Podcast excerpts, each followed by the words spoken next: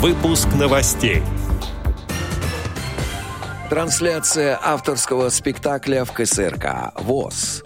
Открылась регистрация на онлайн-курс по финансовой грамотности для людей с инвалидностью по зрению. Далее об этом подробно в студии Алишер. Здравствуйте. Здравствуйте. До 28 февраля автономная некоммерческая организация Центр внедрения и развития инклюзивных технологий принимает заявки от людей с инвалидностью по зрению на участие в адаптированном курсе по финансовой грамотности. Обучение стартует 1 марта и пройдет в формате онлайн-семинаров на платформе Zoom.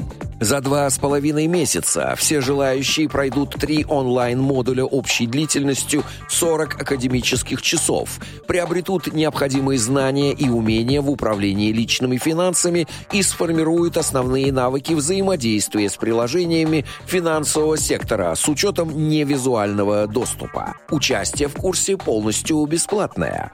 Более подробно ознакомиться с программой курса и ее экспертами можно будет на специальном вебинаре, который который состоится 19 февраля в 12 часов по московскому времени. Задать вопросы и получить дополнительную информацию можно в социальных сетях Центра и по телефону, указанному на сайте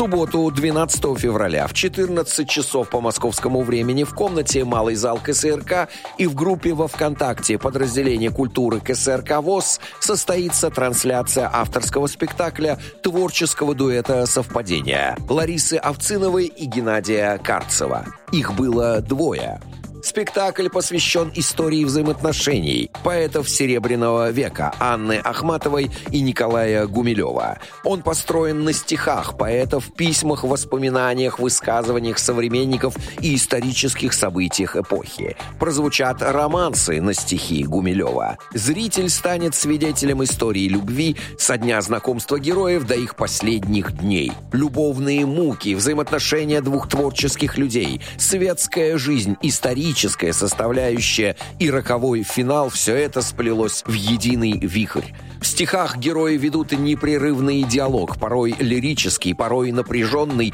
доходящий до иступления. Анна и Николай были слишком свободными и большими людьми, чтобы стать парой воркующих голубков. Но мы верим, что за гранью жестокого мира эта пара будет пролетать над светлыми царскосельскими аллеями, такая же юная, любящая и беспечная.